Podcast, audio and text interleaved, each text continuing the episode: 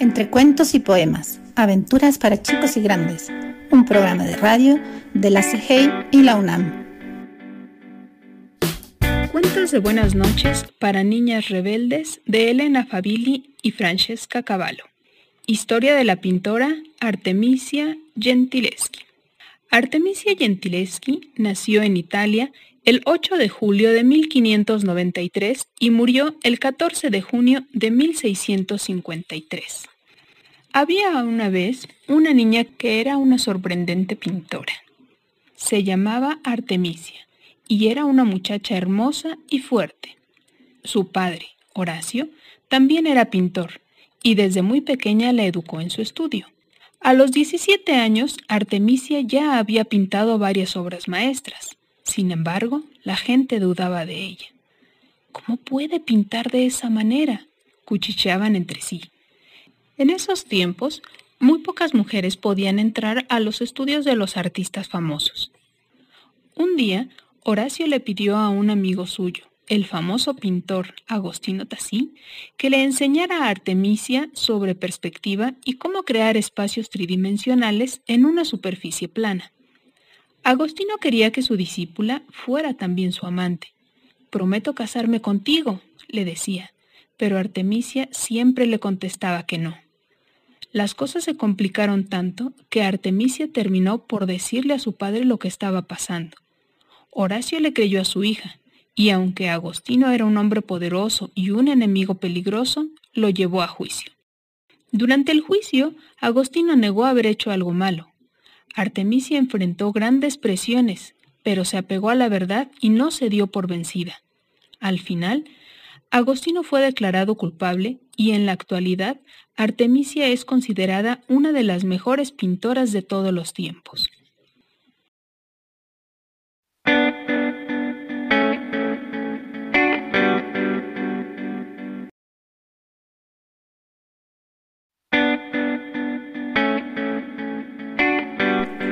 Cuentos y poemas, aventuras para chicos y grandes, un programa de radio de la CIGEI y la UNAM. En esta semana iniciamos un nuevo proyecto, Cuentos de Miedo. Para ustedes escogimos tres historias. La primera es El almohadón de plumas, de Horacio Quiroga, que también puedes encontrar en el libro de lecturas de sexto grado de la SEP. En este cuento pasan algunas cosas un poco difíciles de entender al principio. ¿Te dio miedo?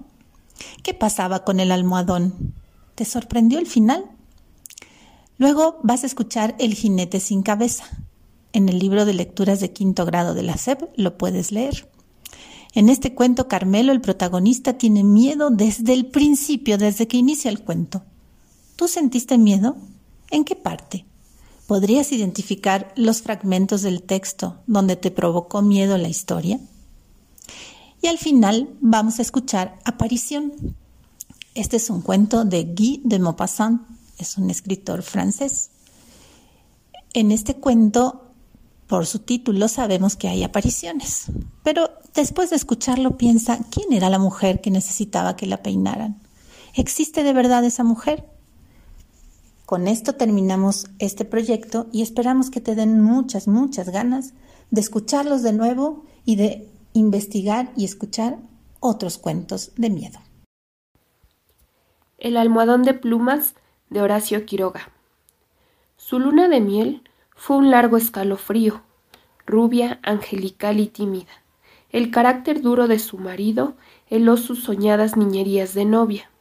Ella lo quería mucho, sin embargo, a veces con un ligero estremecimiento, cuando volviendo de noche juntos por la calle, echaba una furtiva mirada a la estatura de Jordan, mudo desde hacía una hora. Él, por su parte, la amaba profundamente, sin darlo a conocer. Durante tres meses vivieron una dicha especial. Sin duda, hubiera ella deseado menos severidad en ese rígido cielo de amor, más expansiva e incauta ternura, pero el impasible semblante de su marido la contenía siempre. La casa en que vivían influía no poco en sus estremecimientos, la blancura del patio silencioso, frisos, columnas y estatuas de mármol. Producía una otoñal impresión de palacio encantado. Dentro, el brillo glacial del esturco, sin el más leve rasguño en las altas paredes, afirmaban aquella sensación de desapacible frío. Al cruzar de una pieza a otra, los pasos hallaban eco en toda la casa, como si un largo abandono hubiera sensibilizado su resonancia. En ese extraño nido de amor, Alicia pasó todo el otoño. Había concluido, no obstante, por echar un velo sobre los antiguos sueños, y aún vivía dormida en esa casa hostil, sin querer pensar en nada hasta que llegaba su marido. No es raro que adelgazara. Tuvo un ligero ataque de influenza que se arrastró indiciosamente días y días. Alicia no se reponía nunca. Al fin de una tarde pudo salir al jardín apoyada en el brazo de su marido. Miraba indiferente a uno y otro lado. De pronto Jordan, con honda ternura, le pasó muy lento la mano por la cabeza, y Alicia rompió enseguida en llanto, echando los brazos al cuello. Lloró largamente, todo su espanto callado, redoblando el llanto a la menor caricia de Jordan. Luego los sollozos fueron retardándose, y aún quedó largo rato escondida en su cuello, sin moverse ni pronunciar una palabra. Fue ese último día que Alicia estuvo levantada. Al día siguiente amaneció desvanecida. El médico de Jordan le examinó con suma atención, ordenándole cama y descanso absoluto. No sé, le dijo a Jordan en la puerta de la calle. Tiene una gran debilidad que no me explico, y sin vómitos, nada. Si mañana despierta como hoy, llámeme enseguida. Al día siguiente, Alicia amanecía peor. Hubo consulta. Constatóse una anemia de marcha agudísima, completamente inexplicable. Alicia no tuvo más desmayos, pero se iba visiblemente a la muerte. Todo el día el dormitorio estaba con las luces prendidas y en pleno silencio. Pasábanse horas sin que se oyese el menor ruido. Alicia dormitaba. Jordan vivía casi en la sala, también con toda la luz encendida. Paseábase sin cesar de un extremo a otro, con incansable obstinación. La alfombra ahogaba sus pasos, a ratos entraba en el dormitorio y proseguía su mudo vaivén a lo largo de la cama, deteniéndose un instante en cada extremo a mirar a su mujer.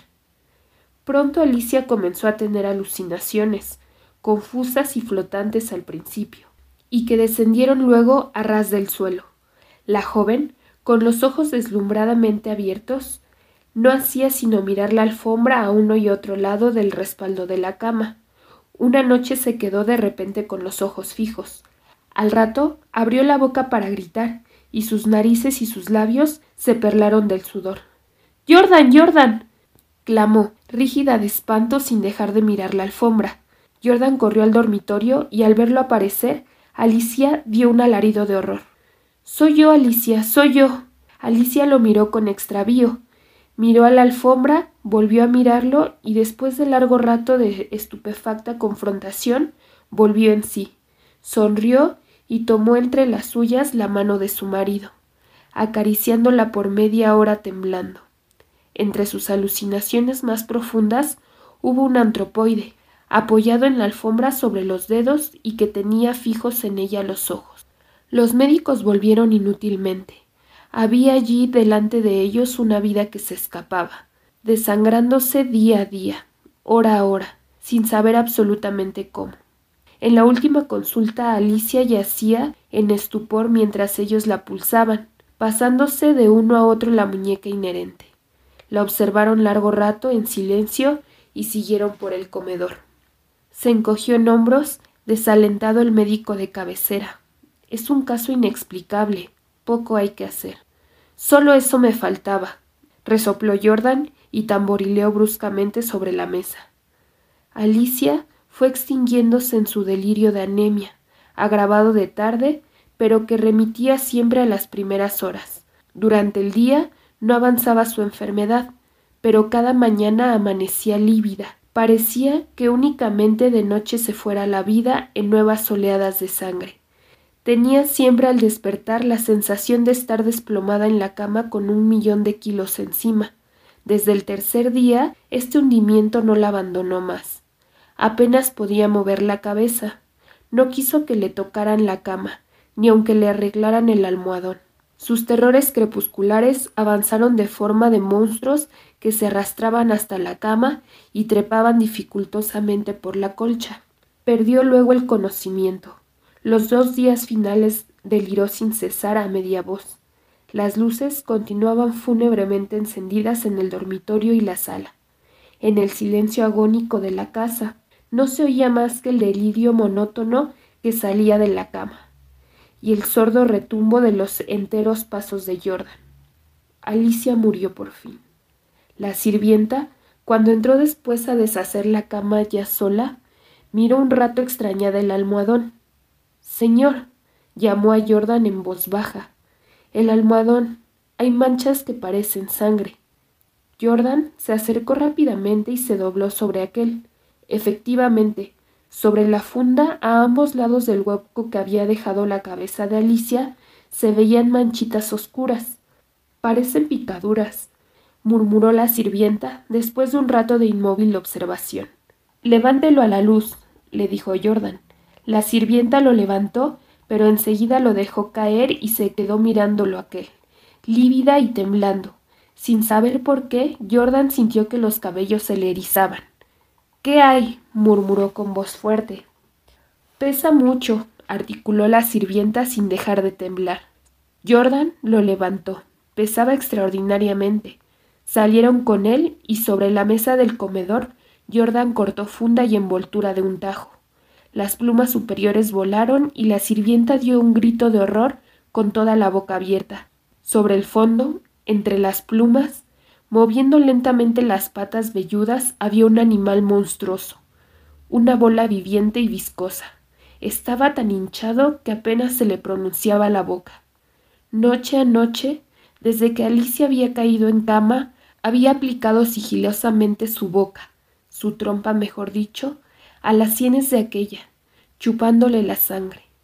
La picadura era casi imperceptible. La remoción diaria del almohadón había impedido su desarrollo, pero desde que la joven no pudo moverse, la succión fue vertiginosa. En cinco días, en cinco noches, había el monstruo vaciado a Alicia.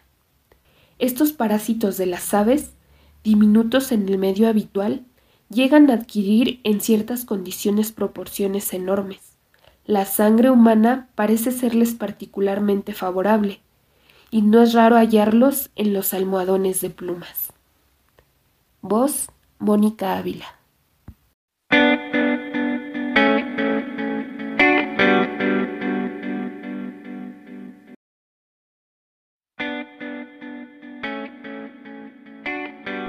Entre cuentos y poemas, aventuras para chicos y grandes, un programa de radio de la CGI y la UNAM.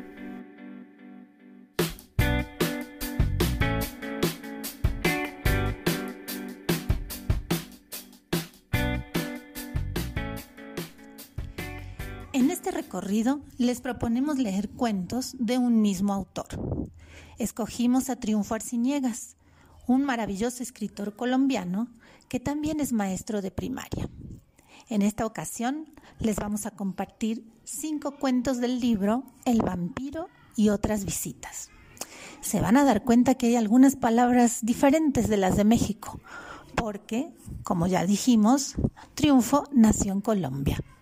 Pero de todos modos, se entienden muy bien sus cuentos y esperamos que les gusten y les lleguen al corazón. El profe Mambrú, del libro El vampiro y otras visitas, de Triunfo Arciniegas. Ambrosio vive en la cabeza de Mambrú. Ambrosio, el único pájaro del universo que habita una casa móvil y sabia. La cabeza de Mambrú no es una cabeza cualquiera, porque Mambrú es el profe y nos hace felices. Verlo todas las mañanas con Ambrosio en la cabeza nos hace reír. ¡Qué bien! nos dice. Amanecieron contentos. Uno se pone contento de verlo. Uno corre a la escuela para verlo, muerto de la curiosidad. ¿Qué va a pasar hoy? Tal vez se trepe al escritorio y se asome a la ventana para atrapar el personaje de su última historia. Tal vez dibuje una jirafa y nos embadurne con sus manchas. Tal vez un tigre y nos enrede con sus rayas. Anoche soñé que Ambrosio venía a mi ventana para invitarme a saborear un árbol de caramelos. Por ahí nos dicen, ¿qué le ven a un profesor con pájaros en la cabeza? La gente no entiende. Mambrú no nos dice abran los cuadernos, sino abran el corazón. Nos anuncia una historia y cerramos los ojos para soñar con la princesa Luz de Luna nos habla del castillo donde vive la hermosa y podemos tocarlo con la yema de los dedos. Nos habla de las flores y podemos olerlas. Nos habla del viento y lo oímos pasar deprisa hacia el castillo de la princesa. El viento le trae noticias de su amado Teodobaldo. Entonces sabemos de la guerra, de los muertos y los heridos, del corazón del príncipe Teodobaldo. La guerra dura muchos años. El cabello de la princesa toca el piso cuando al fin aparece el príncipe Teodobaldo, cansado y sucio, con unos cuantos soldados. Ganamos la guerra, dice. No, dice la princesa Luz de Luna, la perdimos. El príncipe entiende que cada día sin ver a la princesa, cada día sin amor, fue una batalla perdida. La abraza y le dice, Nunca más estaré sin ti. Todavía abrazamos a la princesa de larguísimos cabellos. Todavía le murmuramos al oído que cada día sin amor es una batalla perdida cuando el profe Mambrú nos pide que abramos los ojos y juguemos. Aplaudimos y él salta. Ah, nos gusta verlo saltar. Se sostiene en el aire, vuela. El profe colibrí, así le decimos. Ambrosio revolotea, nos picotea las orejas, nos despeina, nos enseña a cantar. El alboroto es tan grande que sale por la puerta, atraviesa los corredores y se cuela a los salones vacíos. A la profesora Berta Fumanchú no le gusta la fiesta. Su cara de pocos amigos lo expresa todo. Soltera y sin hijos, gorda y pesada, aplastada por cuarenta años de soledad. Sus alumnos se mantienen tiesos y tristes. Doña Berta Fumanchú viene a nuestra puerta y nos pide silencio.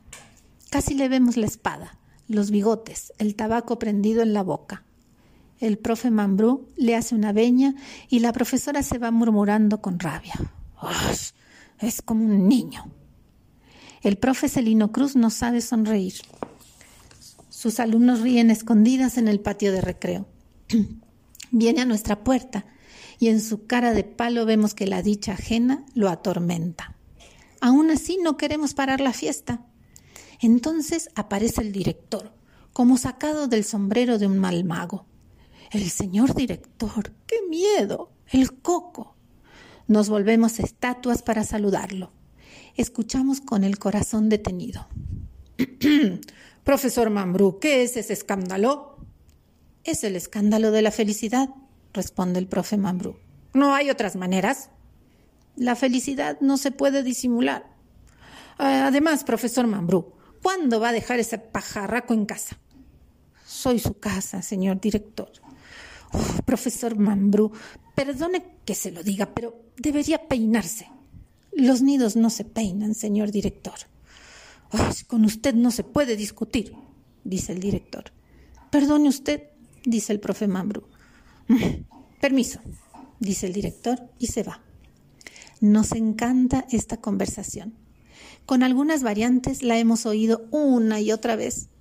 Al profe Mambrú le brillan los ojos cuando nos dice, por centésima vez, la felicidad es más importante que la sabiduría. Con él hacemos las cometas más altas, los trompos más rumberos, los poemas más intensos, las risas más escandalosas. Las matemáticas son fáciles, la geografía nos hace viajar gratis, las ciencias nos vuelven magos y la historia nos permite conocer personajes chéveres y otros malvados. Y es como ver televisión en la mente. El día se nos va como un suspiro. Sabemos del alboroto y también del silencio. Si queremos, oímos el vuelo de la mosca y el galope del corazón. Exploramos todos los cuartos de la oscuridad y los cajones de la memoria, mientras escribimos en el inmenso patio de recreo que es la página en blanco. El director empuja la puerta para averiguar si nos escapamos por la ventana y, al vernos perdidos en otras magias, se retira avergonzado. El día se nos va. Nos vemos mañana, dice el profe Mambrú, sostenido por Ambrosio, y se va, se va volando a casa.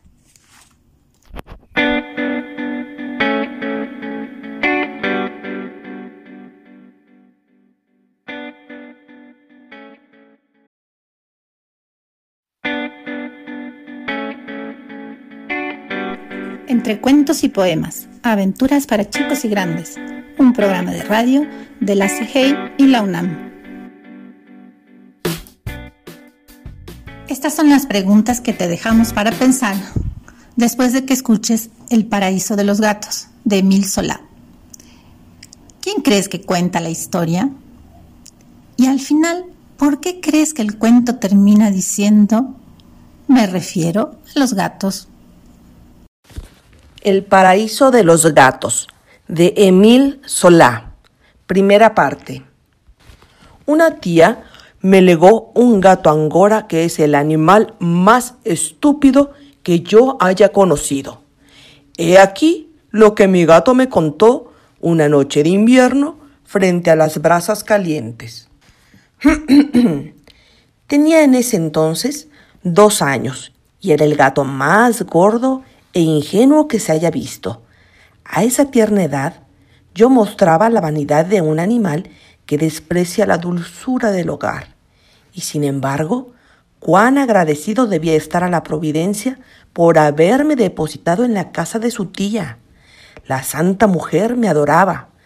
Yo tenía en el fondo de un armario una verdadera habitación, un cojín de plumas y tres cobijas. La comida valía tanto como la cama. Ni pan, ni sopa, solamente carne, una buena carne jugosa. Pues bien, en medio de tanta dulzura, yo solo tenía un deseo, un sueño, el de escabullirme entre la ventana entreabierta y huir sobre los tejados. Las caricias me parecían sonzas, la blandura de mi cama me producía náuseas y estaba tan gordo que me repugnaba a mí mismo y me aburría todo el día a causa de mi felicidad. Tengo que decirle que estirando el cuello alcancé a ver el tejado de enfrente. Ese día cuatro gatos se peleaban con los pelos erizados, la cola alta, rodando sobre las tejas azules a pleno sol con exclamaciones de alegría. Nunca había visto un espectáculo tan maravilloso. Desde ese momento mi convencimiento fue total. La verdadera felicidad estaba sobre ese techo, detrás de esa ventana que cerraban tan cuidadosamente. La prueba estaba en que de la misma manera cerraban las puertas de los armarios tras los cuales escondían la carne. Postergaba el momento de huir, debía existir en la vida otra cosa más que carne jugosa, y aquello era lo desconocido, el ideal. Un día olvidaron cerrar la ventana de la cocina. Yo salté sobre un pequeño techo que se encontraba debajo. ¡Qué techos tan hermosos! Largos canalones los bordeaban, exhalando mmm, olores deliciosos. Seguí con cadencia esos canalones donde mis patas se hundían en un barro suave y que tenía una tibieza y una suavidad infinitas. Me parecía caminar sobre terciopelo. Hacía un calor agradable, un calor que fundía mi grasa. No le ocultaré que todo mi cuerpo temblaba. Dentro de mi alegría había miedo. Recuerdo sobre todo una emoción inmensa que casi me hace caer de bruces en el pavimento.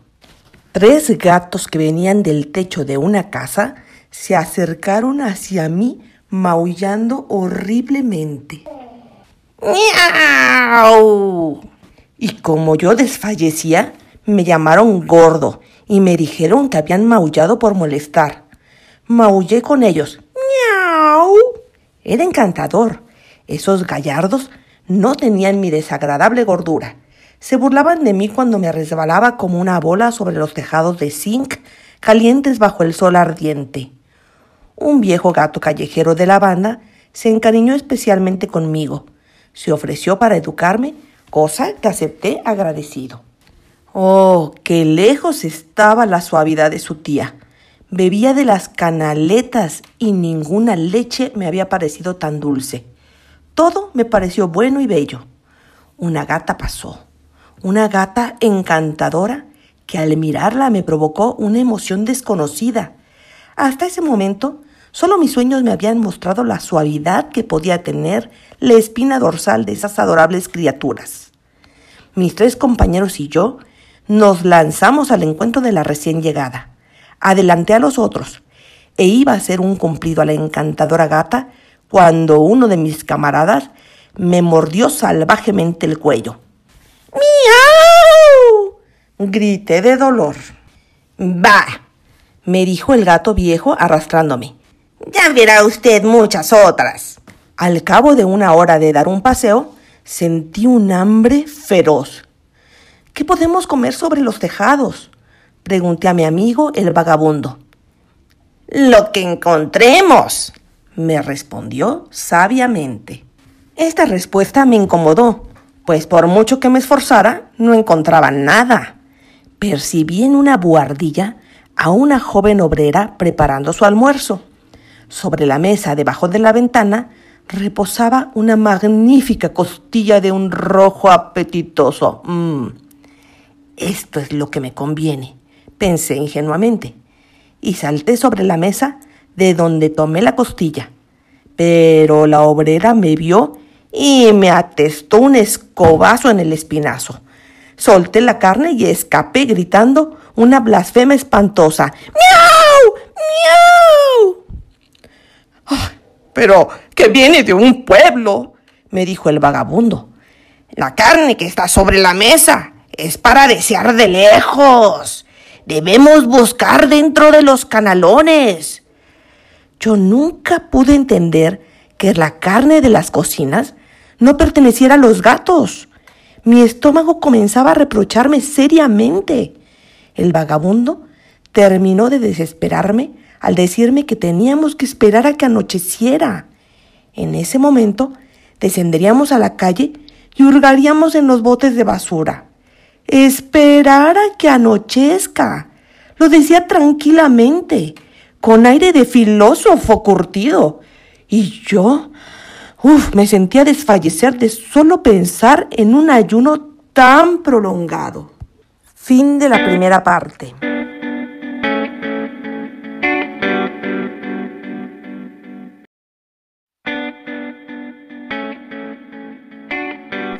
Entre cuentos y poemas, aventuras para chicos y grandes, un programa de radio de la CGI y la UNAM. El paraíso de los gatos, de Emil Solá. Segunda parte. La noche llegó despacio con una niebla que me congeló. Pronto empezó a llover. Una lluvia fina, penetrante, azotada por bruscas ráfagas de viento. Bajamos por el ventanal de una escalera. La calle me pareció horrorosa. Ya no había ese calor, ese sol ancho, esos techos blancos de luz donde nos apoltronábamos deliciosamente. Mis patas resbalaban sobre el cemento grasoso. Recordé con amargura mis tres cobijas y mi cojín de plumas. Apenas llegamos a la calle, mi amigo el vagabundo se puso a temblar. Se redujo tanto como le fue posible y se escabulló hipócritamente entre las casas pidiéndome que lo siguiera con rapidez. Al encontrar una puerta cochera, se refugió a toda prisa, dejando escapar un ronroneo de satisfacción. Al interrogarlo acerca de aquella huida, me preguntó, ¿Vio a ese hombre que tenía un cesto y un gancho en la mano?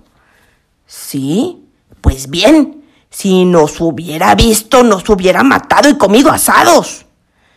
¿Comido asados? exclamé.